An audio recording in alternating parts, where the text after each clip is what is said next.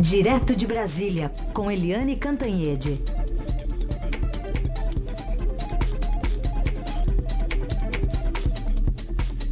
Oi, Eliane, bom dia.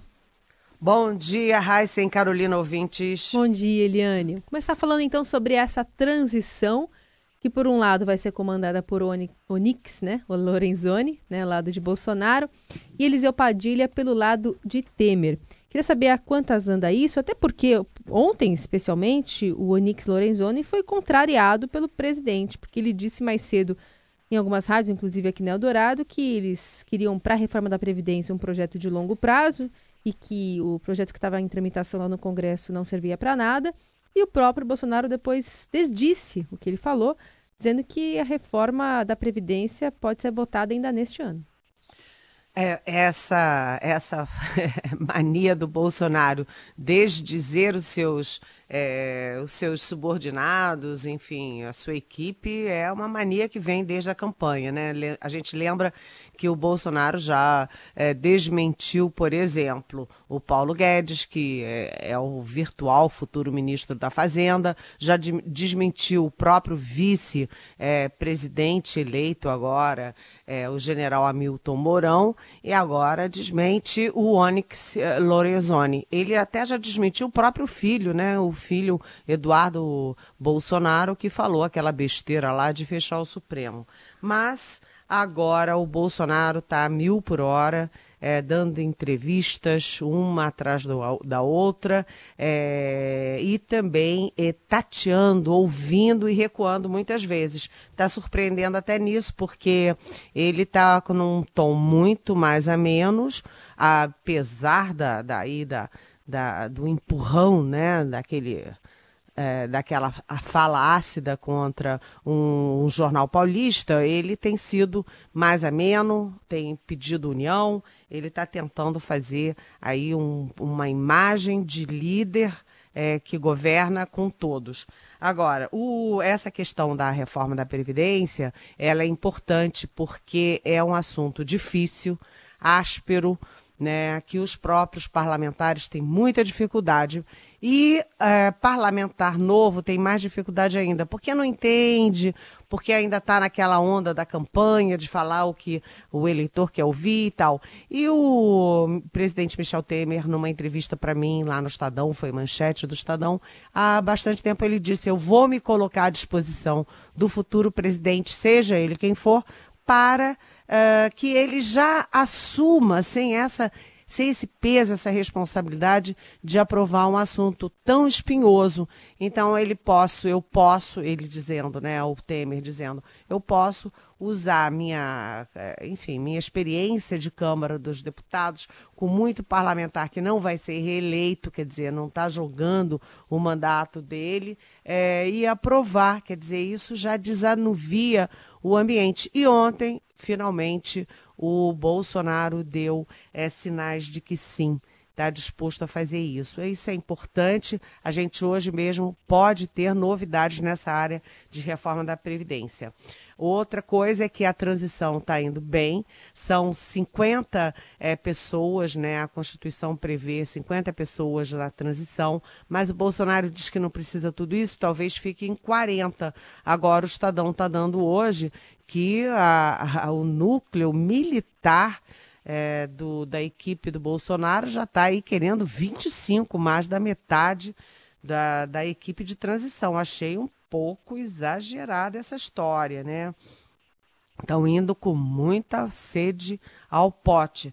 Agora, de qualquer jeito, é, o, o é, presidente Michel Temer também está oferecendo a Granja do Torto para o Bolsonaro não apenas morar, como também fazer seu escritório de transição. Isso é de grande conveniência, porque o Bolsonaro ficar num, num apartamento, num prédio, imagina, um batalhão de jornalistas, fotógrafos, curiosos, né? Aí sobe gente, desce gente, aí o futuro ministro entra, desce. Vai ser uma confusão danada. E o A Granja do Torto, que fica até perto da minha casa, fica uns cinco minutinhos da minha casa, dez minutinhos, é, é uma espécie de casa de verão dos presidentes, ou a gente pode dizer também que é uma casa de hóspedes quando vinham os eh, presidentes, primeiros ministros do mundo todo ficavam hospedados lá. E o general Figueiredo, ainda na ditadura, gostava particularmente da Granja do Torto, porque ele gostava de cavalos, era da cavalaria, tinha seus cavalos lá.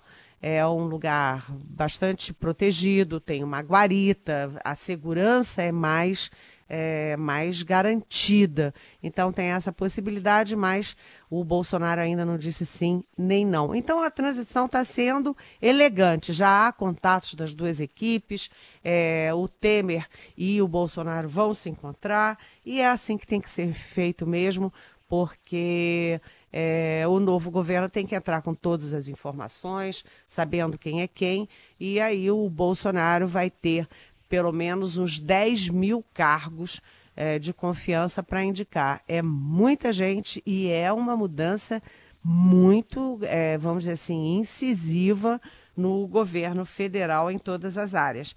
Então, gente, é, é mais ou menos isso. Tem muita coisa ainda para falar, mas a gente tem outros assuntos e a gente vai ter ainda o resto da semana para falar muito de transição. É isso aí. Falando em Figueiredo, transis, Figueiredo transição, nem a faixa ele entregou para o Sarney, né? Bom, Eliane, vamos falar ainda sobre essa transição. Uh, quer dizer, agora você mesmo tinha antecipado aqui uh, do esforço aí para aprovar a reforma da Previdência, né? Aqui na sua coluna você tinha antecipado. Quer dizer, pode sair alguma coisa, mas não vai ser essa do Temer, né? Vai ser algo intermediário, pelo jeito. É, o, o ministro da Economia, o virtual ministro da Economia, o Paulo Guedes, diz que não é essa reforma do Temer, né? Que é, enfim, eles todos estão chamando o Lorenzoni, o Paulo Guedes estão chamando a reforma do Temer de remendo. Né? É, não seria essa reforma, seria a reforma do Bolsonaro. É, mas com o apoio do Temer, com o apoio da base parlamentar do Temer, com os parlamentares é, em fim de mandado. A gente lembra que ainda tem é, novembro e boa parte de dezembro aí para fazer esse esforço concentrado. Eliane, você vinha falando então dessa reforma da Previdência, essa alternativa que deve ser apresentada já para este ano pelo futuro governo de Bolsonaro. Pois é, não é uma, uma não é a reforma do Temer, que eles chamam de remendo, é, é uma reforma do Bolsonaro.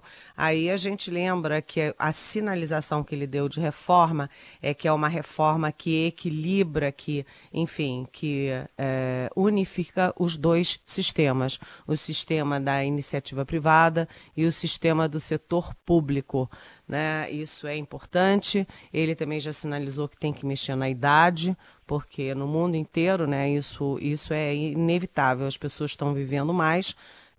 o número de aposentados é, cresce muito mais do que o número das pessoas é, que entram no sistema para pagar. Então tem que mudar isso. É, então é, uma, é um, uma promessa aí de um fim de ano bastante movimentado no Congresso Nacional.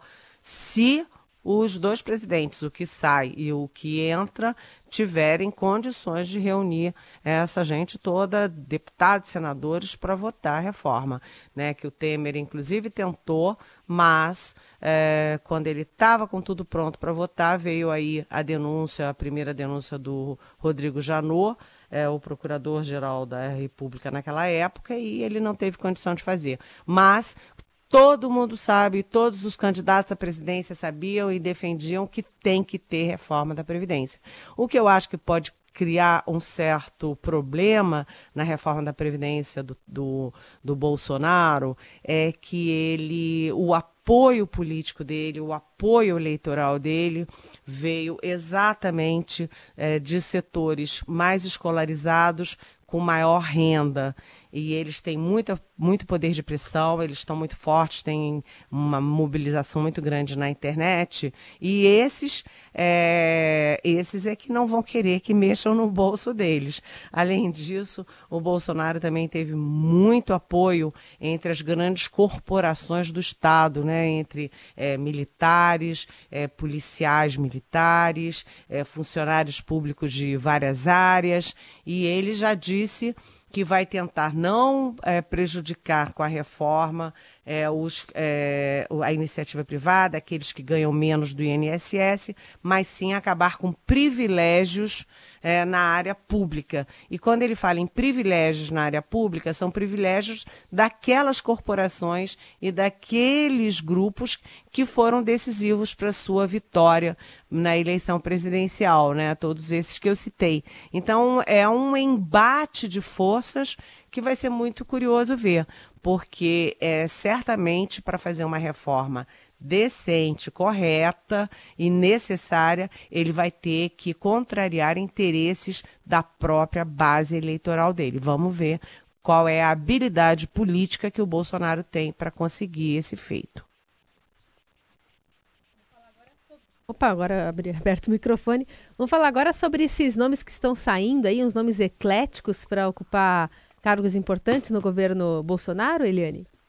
Olha, muito interessante, porque a gente já sabia desde a campanha que três nomes estavam praticamente certos é o Anix Lorenzoni, que agora a gente fala muito nele, é um deputado do DEM é, do Rio Grande do Sul. A gente lembra que o DEM apoiou o Geraldo Alckmin, mas o Anix Lorenzoni, desde o primeiro minuto, ele ficou com Jair Bolsonaro. Então, ele está, enfim, com o pé na Casa Civil e vai ser aí o líder da transição pelo lado do Bolsonaro. O general Augusto Heleno, que é um, enfim, um militar de ponta, um militar de excelência é, do Exército. Ele foi comandante da, da Amazônia, ele foi comandante das forças é, brasileiras no Haiti.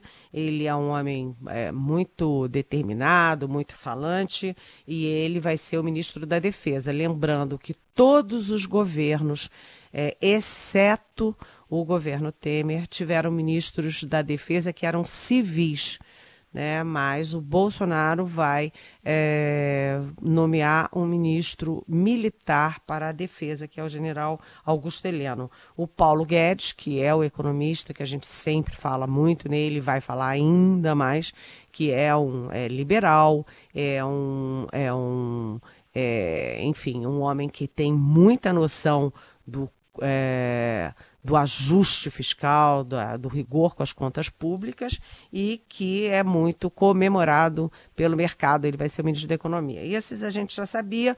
E agora a grande novidade é o juiz Sérgio Moro.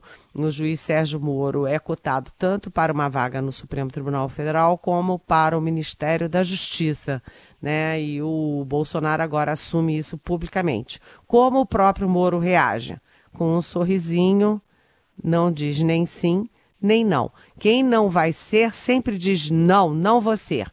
Quem vai ser, reage assim, com um sorrisinho, pode ser, se for convidado, ou seja, eu acho que o Sérgio Moro, é, o juiz Sérgio Moro, o grande símbolo da Lava Jato, está vindo para Brasília. Agora, no Supremo Tribunal Federal, isso cria algum constrangimento, porque ele pula várias, várias. É escadas aí, vários degraus, e sai da primeira instância direto para o Supremo Tribunal Federal. Além disso, ele, como é da Lava Jato, ele fica impedido de julgar no Supremo casos que ele já cuidava um, na primeira instância. Então, aqueles é, réus com foro privilegiado no Supremo, ele não poderia julgar eu acho que tem mais sentido ele ir para o Ministério da Justiça. Mas tem um outro nome, uma outra carta na manga, que é Eliana Calmon, que foi ministra do STJ, Superior Tribunal de Justiça, que é muito cotada também para o Supremo ou para o próprio Ministério da Justiça. E seria uma mulher também aí na equipe do Bolsonaro. Ele faz questão de ter mulheres na equipe dele. É, além disso, ontem teve um, um anúncio que não é muito, vamos dizer assim, tradicional, muito uh, habitual, porque o Marcos Pontes, que é da aeronáutica e que é astronauta, ele já se anunciou como virtual ministro da Ciência e Tecnologia. Eu fiquei pensando, e o Bolsonaro tem muita noção de hierarquia, né, como todo militar, não vai gostar disso. Mas o Bolsonaro reagiu bem, é isso mesmo. Então a gente já tem aí um, dois, três, quatro, cinco, seis pessoas bastante é, com pé dentro do novo governo são pessoas bem diferentes. Agora, eu lembro que os militares vão ter um papel muito importante. Os militares, é, eles é, são considerados é, de excelência, por exemplo, em infraestrutura. Infraestrutura reúne transportes, é, telecomunicações, é, Minas Energia, então eles são muito fortes nessa área.